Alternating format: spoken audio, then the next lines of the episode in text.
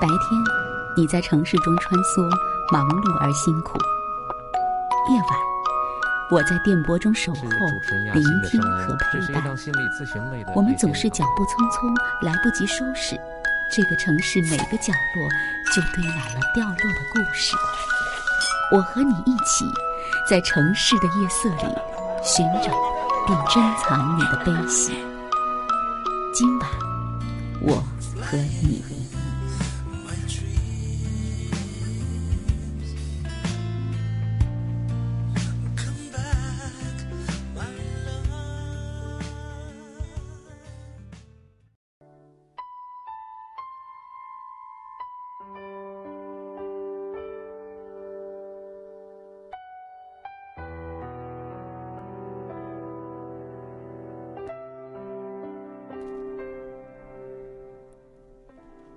晚上好。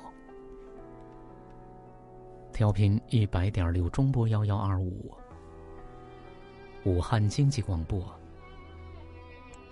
每天晚上的二十二点到二十三点，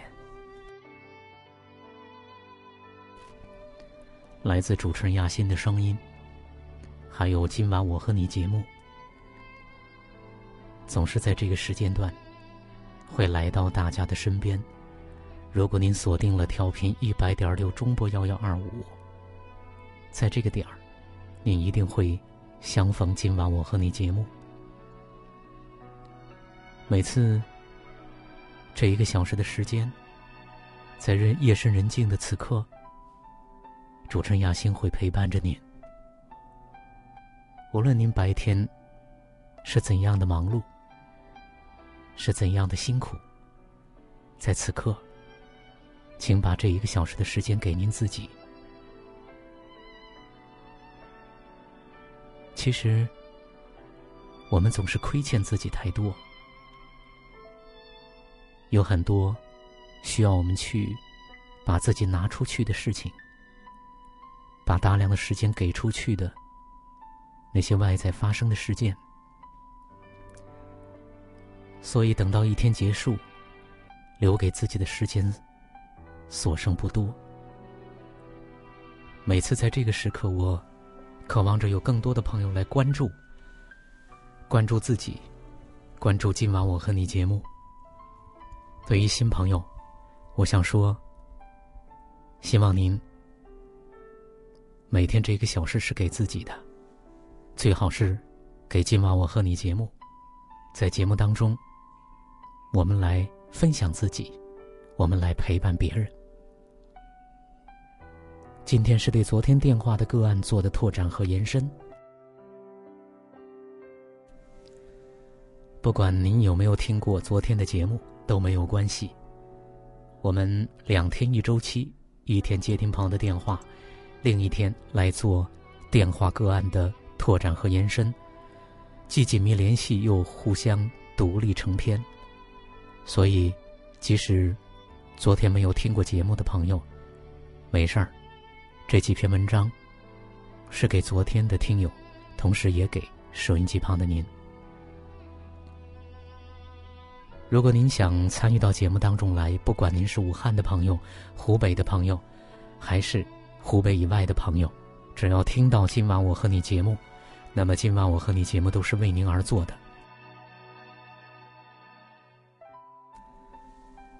大家记住我的手机号，也是我的微信号码。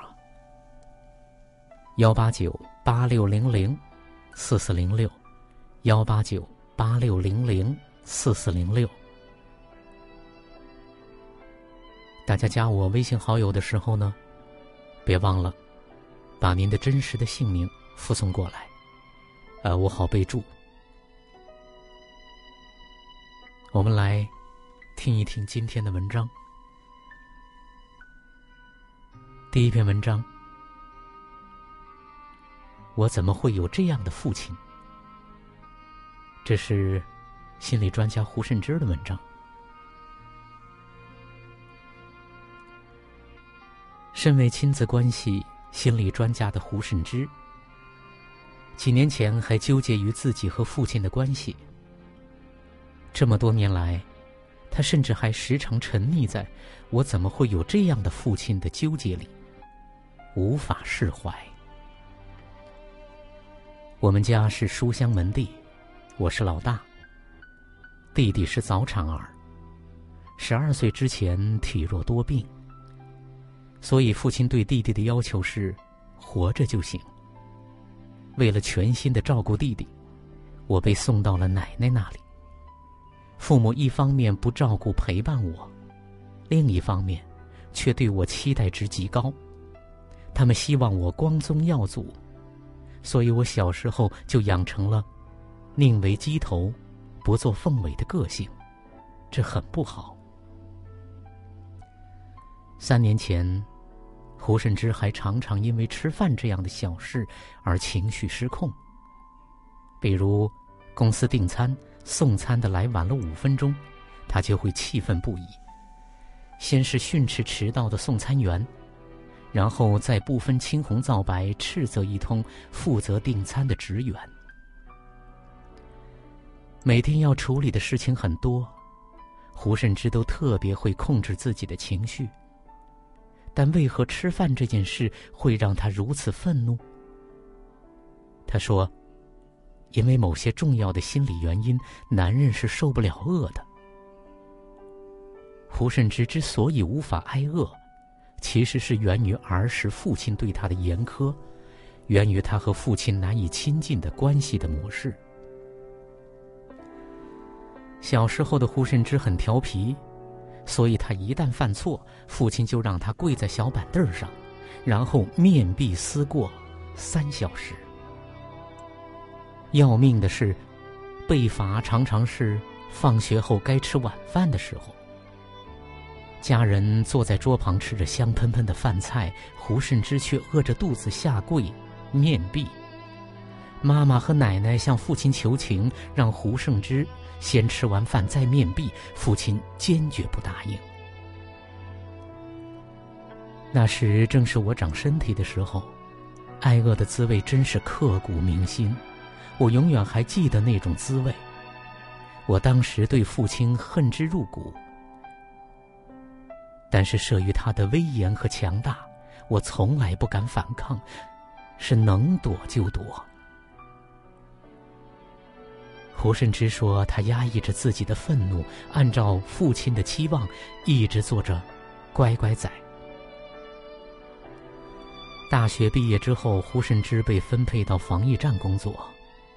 一次，他去一家饭店检查卫生时，饭店老板给他们安排了午餐，但却忘记通知厨房。等胡慎之和同事做完检查，准备就餐的时候，饭店的服务员却说没有他们的午餐。胡慎之突然大发雷霆，他叫来饭店经理和老板，把他们挨个狠狠地训斥了一番。尽管对方说已经在准备他们的午餐，但胡慎之依然无法控制自己的愤怒。因为这次挨饿的事件，年轻气盛的他有很长的一段时间都不停找这家饭店的茬儿。从那以后，他更是一到饭点儿就必须马上吃上饭。否则就会大发雷霆，把身边的人吓得不敢出声。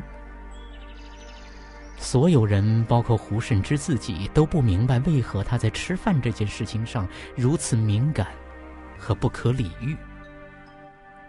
直到三年前，胡慎之在成都机场正准备上飞机的时候，突然接到了父亲的电话。父亲依然是那个父亲。即使儿子已经功成名就，但他依然觉得不够光宗耀祖，所以依旧对他很有要求。胡慎之突然在电话中对父亲说：“爸，我有你这个父亲是我的命，你有我这个儿子也是你的命。”这句没头没脑但却脱口而出的话，产生了不可思议的神奇的效果。在那一刻开始，胡慎之突然感到如释重负，突然觉得他向原本疏离的父亲走近了一大步。他终于接受了有这样一个父亲的事实。以前我一直想，我不该有这样的父亲，我应该有更好的父亲。那一刻，他明白。这个老头子是自己的父亲，这个事实不可能更改。如果自己不想一直和他这么对峙下去，那么就不能再埋怨，而是要接纳了。胡慎之说。明白这个道理时，他已经做了父亲。他能感受到自己的命运并非全由父亲造成，因为他可以为自己负责。他也因此明白了，自己为何经常因为吃饭而情绪失控的缘由，是把对父亲让自己挨饿、对自己严苛过度的愤怒转嫁到其他人身上去了。胡慎之坦白。在和父亲关系改善之前，他一直想用叛逆来报复父亲。比如，他放弃了父亲认为不错的专业，而选择了心理学专业。所幸后来专注于亲子关系研究的他，最终主动迈出了亲近父亲的一大步。很多向胡慎之咨询亲子关系问题的父母，都有着和他极其相似的经历。比如有一颗严苛无情的父母，用自己以为好的方式去教养孩子，却不知道孩子真正想吃的是什么；还有的母亲一味的宠溺着自己的孩子，把明明是一个瓜的孩子当做梨来养。瓜显然无法成为梨，但父亲或者母亲却会对孩子大发雷霆，把亲子关系搞得一团糟。还不觉得自己有任何的责任。还有的父母，自己和伴侣的关系异常的紧张，却妄图要在自己和孩子间建立亲密无间的关系。当我们曾经有过这样的父母，当我们和父辈之间有很多亲子关系的问题时，显然，我们是很难处理好当下自己和子女的亲子关系的。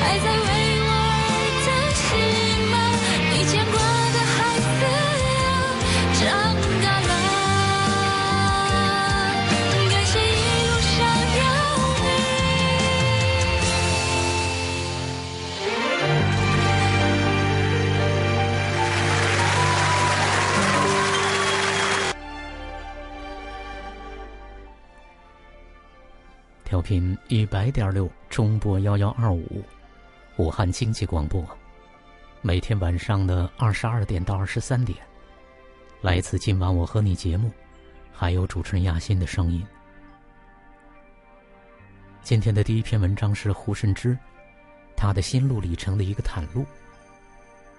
而本周日呢，依然有我们免费的公益性的沙龙，在武汉的朋友。或者周边的朋友可以参加进来，因为它是免费的公益性的沙龙，也是我们线下的团队雅欣心灵成长团队为大家奉送出来的免费的公益性的沙龙，没有什么门票，啊，它也没有什么门槛只要求大家带着一颗心来就好。演讲的主题呢，依然是跟我们的原生家庭有关，是我们心灵成长团队的。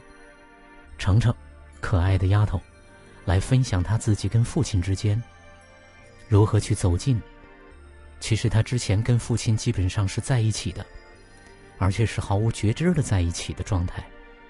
有一段时间，慢慢的发现，当他自己要去真正的去审视自己的亲子关系，要去靠近母亲的时候，在他的内在又发生了很多的变化。对父亲的状况。是疏远的，很多时候，也发现了父亲的狭隘。经过这个难熬的时间，然后慢慢的又自己靠自己走过来，在内在真正的去拥有父亲，去亲近父亲，然后去面对着下一步要做的更大的功课，就是和母亲去和解、去亲近、去拥有。这个过程，不是简单的一个观念就可以导致的。这个距离，也不是一两个道理就帮我们可以送到的。这是一步步的路，要靠我们自己去走。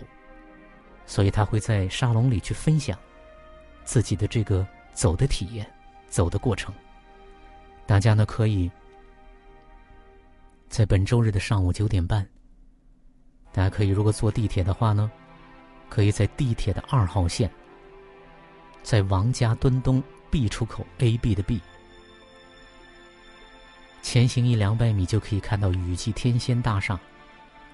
宇宙的宇，同济的济，雨季天仙大厦，近二单元，二十九楼二九零四室，然后就可以来到沙龙的现场。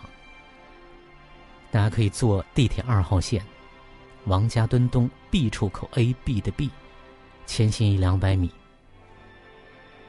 雨季天仙大厦二单元二九零四室，大家可以呢去分享，然后一起去真正的吸收这些对我们有用的营养。来听第二篇文章：原生家庭之痛，解决办法只有这两个字。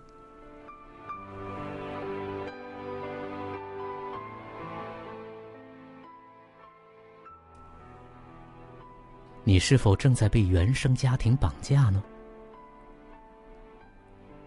？Michael 要离婚了，陪他喝酒的时候，他说他恨，恨自己的父母。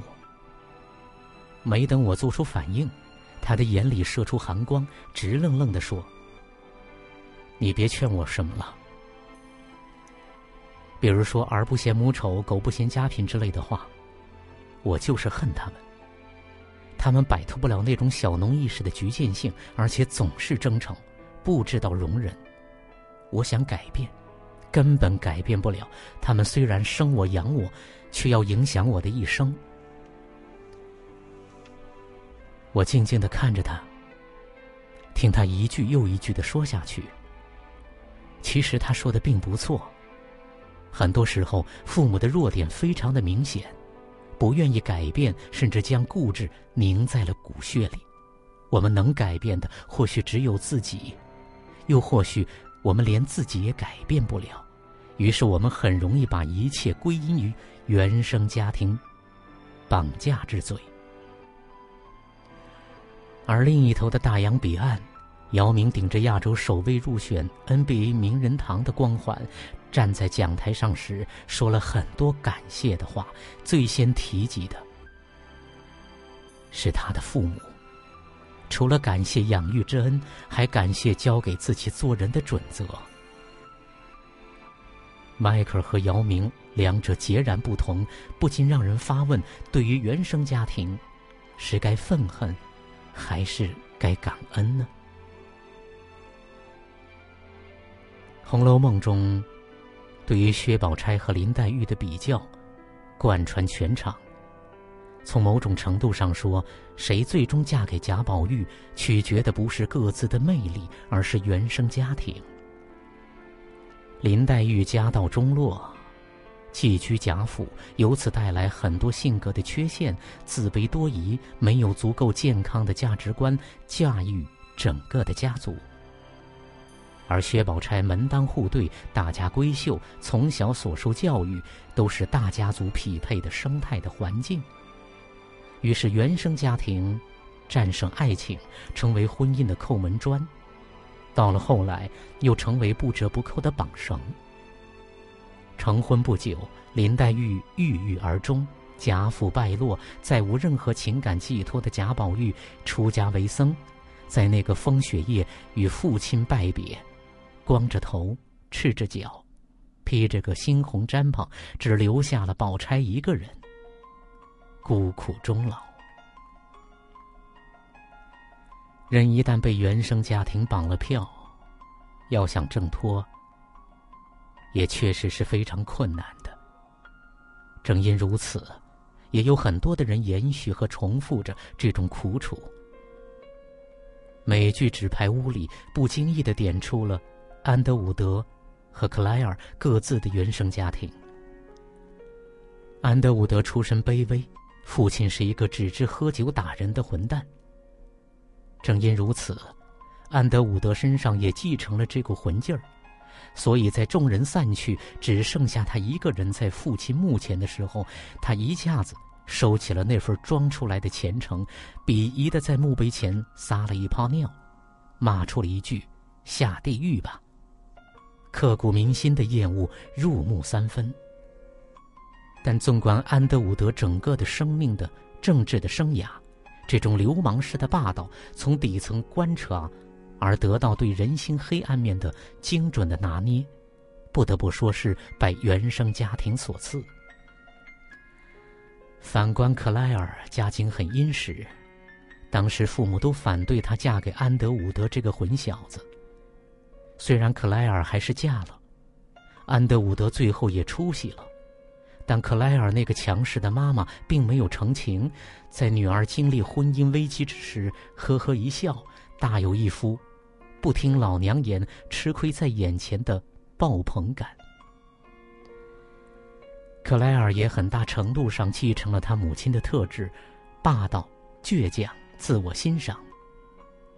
所以，有人曾经把纸牌屋暗喻为整个美国生活的缩影，而不仅仅是政治。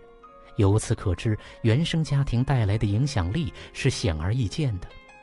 它意味着建立在经济基础上的传承，包括看问题的角度、对待人的方式。说白了，就是三观。即使三观有可能在后天的学习领悟中变化，但这种来自原生家庭的根源。是很难改变的。那如何把原生家庭的伤害降到最低呢？每个人的原生家庭是不可选择的，你能选择的是你成人之后与原生家庭的相处方式，你的独立程度，决定你开创自助家庭与原生家庭的相互关系。说白了，能不能摆脱对原生家庭的依赖，关键在于你自己。贾宝玉的悲哀在于他没有任何的独立，选媳妇儿做不了主，私奔更是不敢。说白了，脱离了原生家庭，一点生存技能都没有。如果不出家，估计会活活的饿死。其实，黛玉和宝钗又何尝不是如此呢？安德伍德成长起来，基本上靠的是自己。当然，最关键的还是媳妇儿的支持与相助。我一直以为没有我，你什么都不是。实际上，真正的情况是没有你，我什么都不是。遇刺之后再度醒来的他，更是想明白了这一点。而克莱尔，虽然在婚姻危机时回到娘家吃住无忧，但是在决定最重要场合，穿什么裙子出席丈夫的仪式，他选择了与母亲截然相反的颜色，这，就是独立。独立从来不是一个简单的词语，经济的独立只是表浅的一部分，最重要的。其实是精神的独立，知道什么时候该进，什么时候该退，什么时候是原则问题绝不退让，什么时候用技巧解决，学会妥协。这是一条很漫长的路。记住喽，所有的原生家庭之痛，说到底，只有两个字可以解决：独立。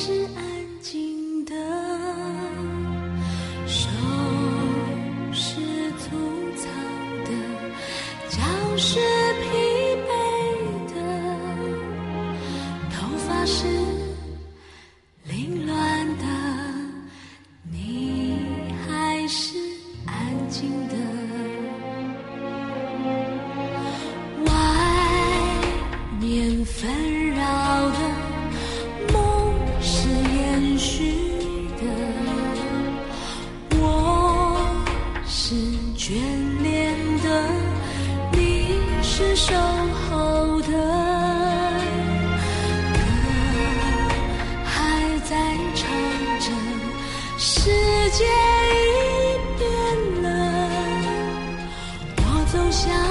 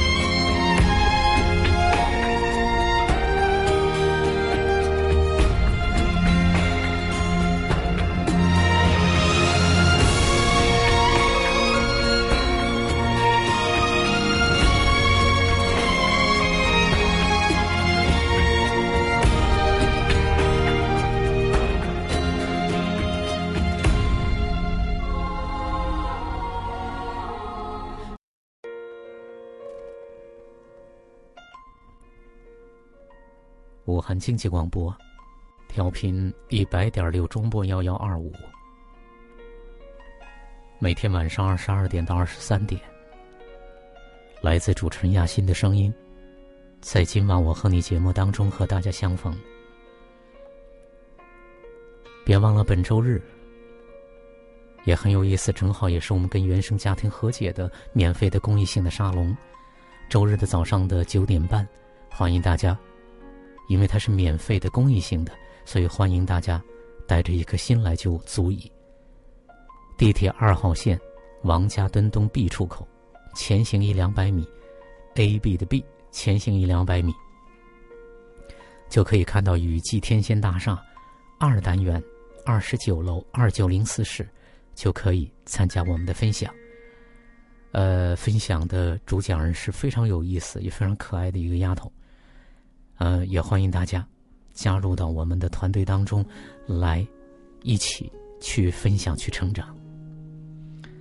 第三篇文，第二篇文章说到了解决原生家庭之痛，他开了一个方子叫独立。其实任何的一个办法，恐怕都不能去面对原生家庭之痛的这个面。呃，那是一个路径，我们可以去走。但是怎么去走，不是那么容易的事儿的。不过我们可以找到一个方向。就像接下来的这两篇文章，其实只是一篇，呃，但是文章比较长，四千多字，那是我写给昨晚参与节目的朋友的。当然，我写给他的不是仅仅针对他一个人，啊，我是拎出了一个部分来写的，来听一听吧。我把我写的这两篇文章分成了，应该是一封信，分分成了两个部分，来跟大家分享。第三篇文章叫《治痛苦》，作者亚欣。痛苦您好，我知道您是知道我是谁的，所以就不用自我介绍了。其实写这封信并非我的心血来潮。我最近一直想给您写这封信，代表我个人，也代表走在新路上的一员，好好和您说说话。您那么苍老，可是在我眼里又是那么年轻，所以您是明白我为什么用您这个字的。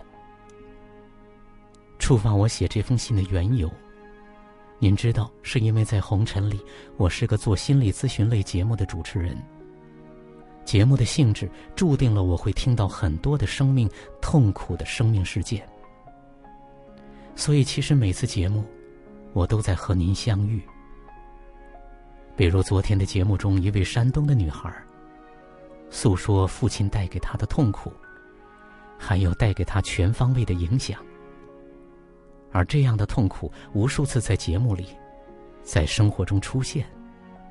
有为孩子的分数折磨的形容枯槁的，有为夫妻关系头疼欲裂的，有为职场发展辗转反侧的，也有为身体疾病而绝望茫然的。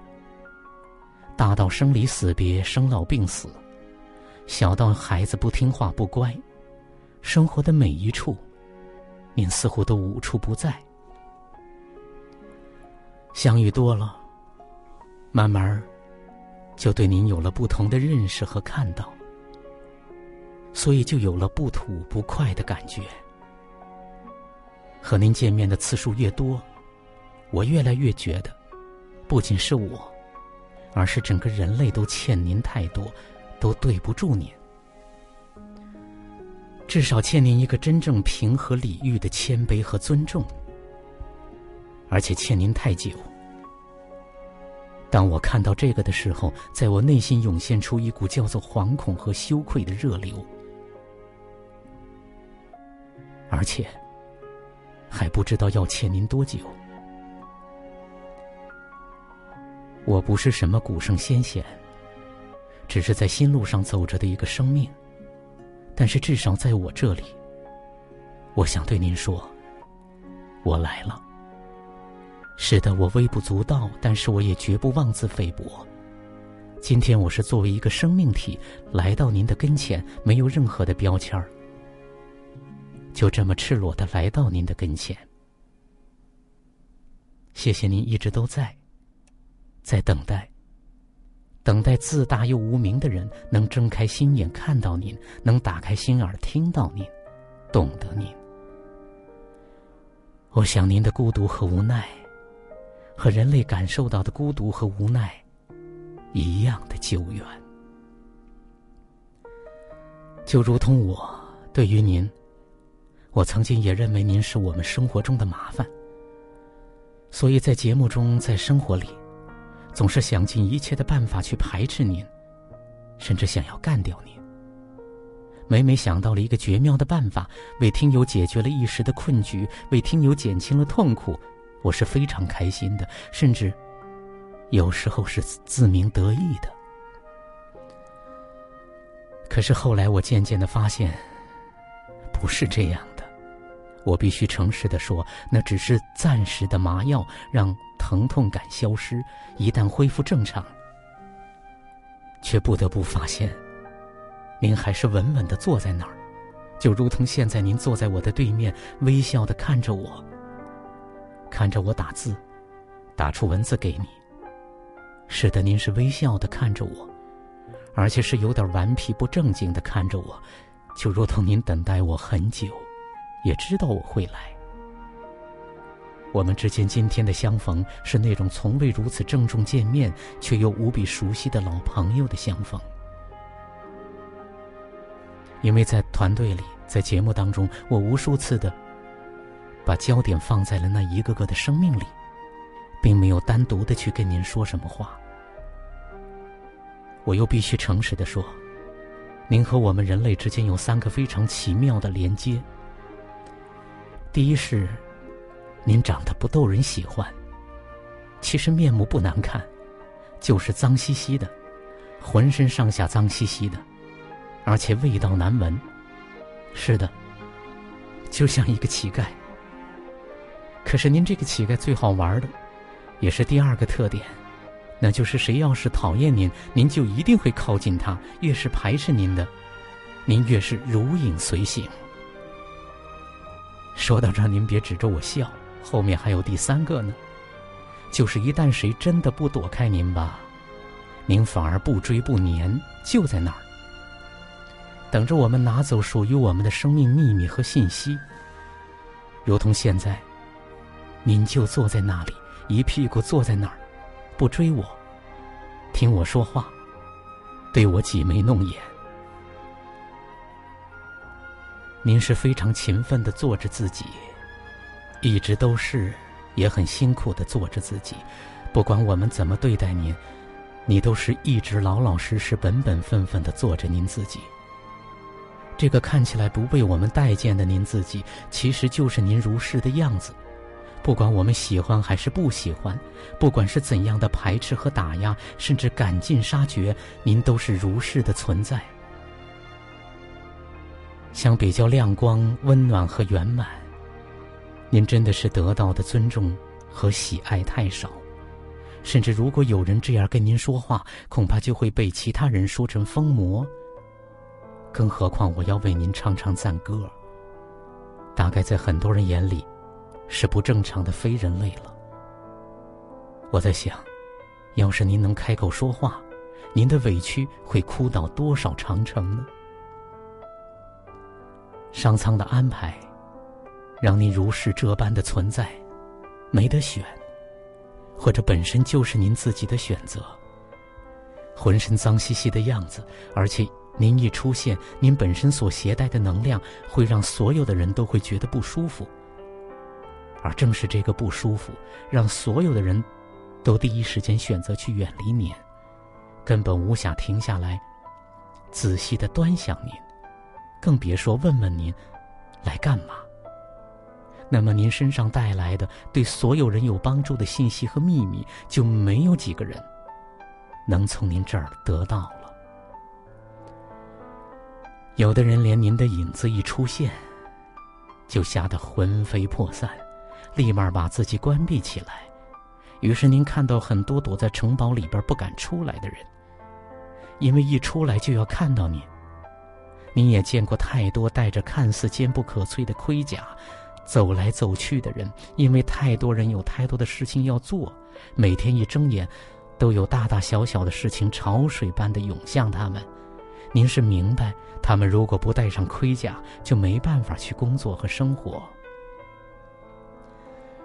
您让所有的人都避之唯恐不及，人人都奔向光鲜亮丽，所以这么多年，大家都。离您远远的，您就像是洪水猛兽般的存在。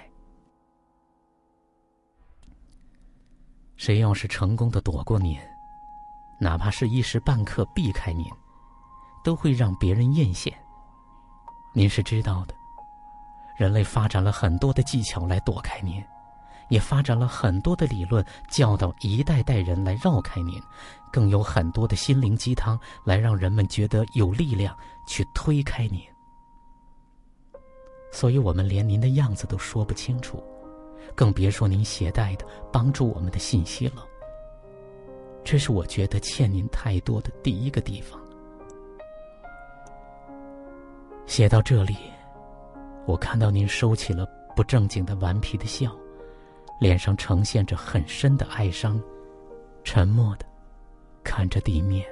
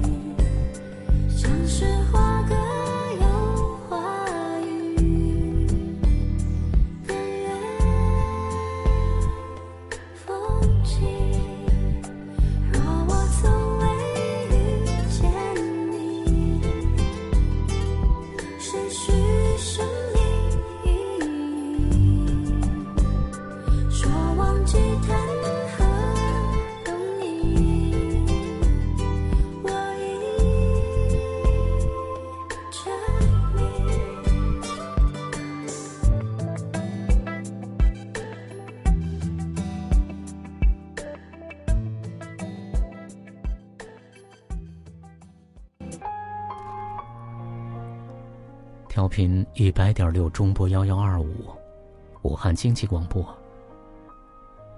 您现在收听到的是主持人亚欣带给您的今晚我和你节目，每天晚上二十二点到二十三点，武汉经济广播，调频一百点六中波幺幺二五。刚才第三篇文章是我写的给痛苦的一封信里面的上半部分。接下来下半部分，给大家分享出来。我知道老天让您不轻易开口的用意，没有让您扯开嗓子为自己沉冤昭雪，是因为您是无比珍贵的。真正珍贵的，往往并不容易让我们轻易的看到，所以老天是希望我们自己主动去靠近您，认出您，看到您，懂得您。因为您本来就是我们的一部分，只是我们选择了嫌弃，将您无情的抛弃。太轻易得到的，人们真的往往并不珍惜；而太难得到的，人们又轻易选择逃避和放弃。这真让人羞愧。所以不是您不好，是我们在这个地方，真的有好大的功课要做。只是让我羞愧难当的是，这个功课是我们却，却推到了您的身上，就因为您给我们的是非常不舒服的体验，就把账算到您的头上，不问来处，也不问青红皂白，就把黑锅甩给您，让您背着，而您的沉默寡言和死缠乱打、鬼魅般的不离不弃，更让我们有理由相信是您的错。而正相反，是我们的不承担，让您蒙冤这么多年。这是我觉得欠您太多的第二个地方。不过我还是要诚实的跟您说，遇到您，能停下来仔细看您，真的不是一件容易的事情。就拿我来说吧，我二零一零一年开始学习心理学，跟着好几位不错的老师学习心理学。到七年前，我自己创办雅欣心灵回归团队，已经不是单纯的心理学，而是走心路的团队。一旦要入心，就必须老老实实面对人，而一旦面对人，必须是整体的人。所以我们团队逃无可逃，而且一开始我也没想着要逃开，而是真的停下来，和您在一起。当我和您在一起的时候。不逃避，不在头脑中去解读您的时候，您的样子就出来了，您的使命我也看到了，您无比珍贵的价值也给我们了，才发现真的是误解您太久太久，也让您等了太久。整个人类的发展史，基本上就是人类和您玩着猫捉老鼠的游戏的历史，也是追逐和逃命的历史。您就是那灵敏无比、身段灵活的猫，而我们却变成了战战兢兢、浑身发抖的老鼠。而且这部历史波澜壮阔，相爱相杀到现在，真是让我哑然失笑。同时，我也知道这样的历史还会延续，延续到何年何月，我不知道。看到这个，我又如你一般的哀伤和沉默了。你因为收留着我们的不舒服，包括自卑、嫉妒、过度保护、贪婪、攻击等带来的，还有沮丧、愤怒、哀伤、羞耻、难过、害怕、惊恐、悲伤等，不管是哪一种所谓的负面情绪，也不管是哪一个所谓的不好的状况，所有不舒服的能量，都是您在帮我们收留和保管。没有人知道。您收留着那些被我们排斥的部分，保管着那些让我们不舒服的能量，您受不受得了？您的感受又如何？这个没有人问，也没有人关心。所以今天我来了，我在问您，而且我早就和您在一起，您是知道的。所以您在我们的团队会被允许出现，会被充分舒展，会被我和一些看得到您的人的善待。即使有一些学员朋友因此对我、对团队颇有微词，我也坚持和您在一起，因为您本身就是我的一部分。我怎么可能让自己真的再一次的分裂呢？我知道您是明白自己的使命如此，所以都是自己在默默的承担。也都是自己在默默等待有人停下来，并且睁开眼睛看到您，靠近您，聆听您。当我们在团队和同路人一起，无论是课程现场还是节目现场，当我和当事人一起选择和您待在一起的时候，所有的人都会痛哭，所有的人都会泪流满面，甚至有的朋友来学习，就是来哭的。在这里来拥抱您、释放您的，因为不推开您的时候，那些生命的过往、大大小小未经处理的生命的事件，所有生命被压抑、来不及处理和不知道怎么处理的东西，都从您那里一一的释放出来。我看到很多的能量被锁在里面太久，我都不知道您是怎么安放他们的。我看到您是让自己拥抱他们，和他们合二为一。我也明白您如此脏兮兮的样子、难看的外貌和难闻的味道，是因为您选择主动拥抱他们，和他们合二为一。所以我也深深的明白您是怎么过来的，而且一直默默的撑到现在，真的是辛苦您了。当那些伤口被暴露。那些伤痕被看到，那些伤害被尊重，我看到您的痛苦和专属于您的快乐，终于那么可以舒展着，而不用蜷缩着。那些随着您被真正去释放自己的时候，来自生命的痛哭、倾诉、控诉、呢喃，一一诉说着生命的不易和艰难，诉说生命该被高贵的对待却不得的难过。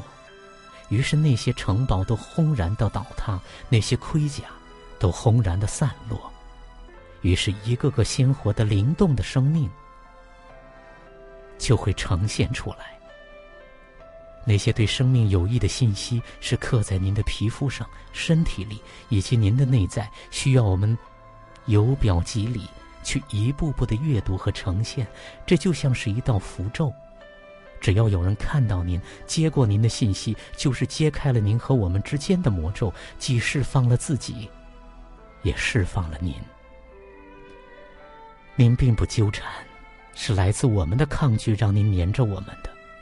一旦我们不抗拒您，而您也不再追逐我们，您就在那里，会寂然安静，变成我们的朋友，回到我们的内在，和我们安然相处，直到我们开始下一次的相逢之旅。甚至因为您，我才真的看到了人的高贵和神圣。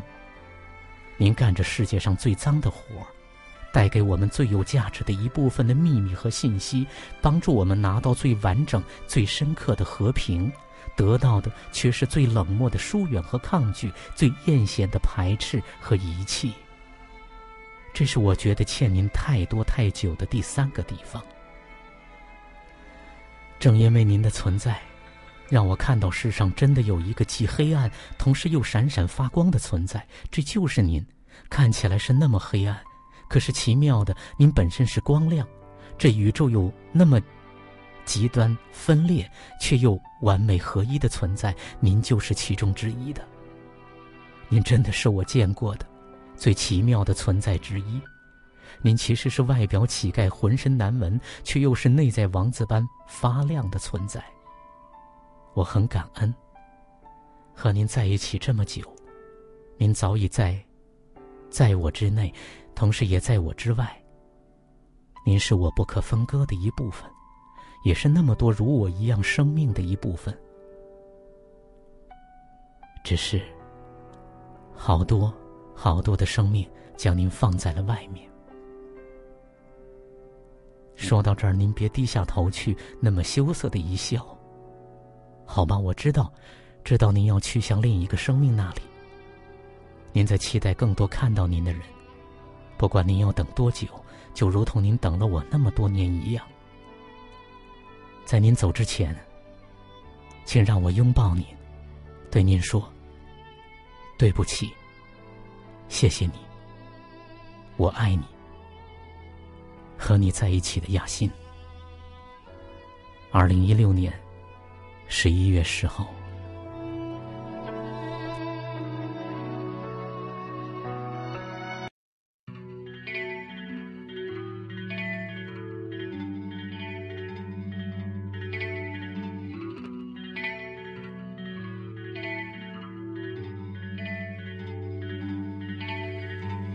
间隐瞒所有的时候，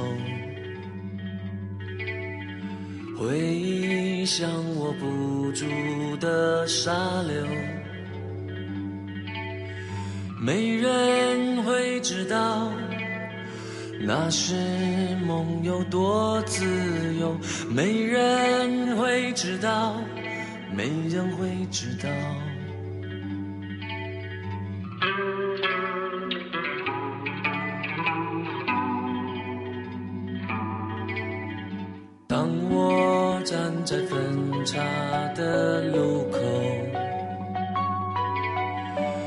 往事仿佛在眼前川流，没人会知道那时心有多狂热，没人会知道，没人会知道，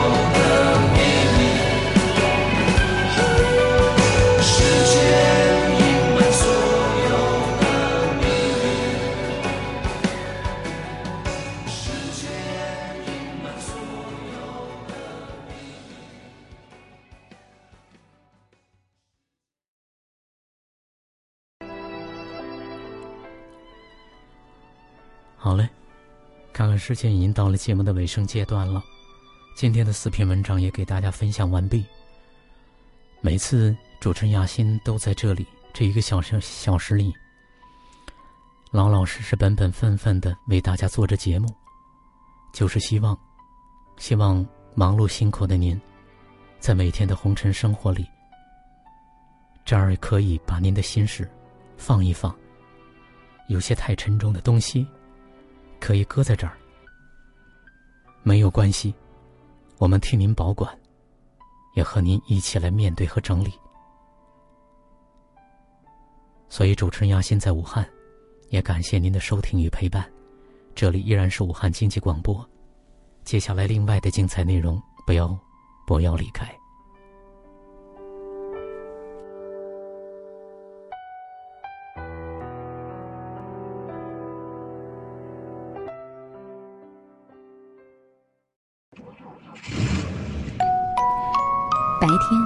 你在城市中穿梭，忙碌而辛苦；夜晚，我在电波中守候，聆听和陪伴。我们总是脚步匆匆，来不及收拾，这个城市每个角落就堆满了掉落的故事。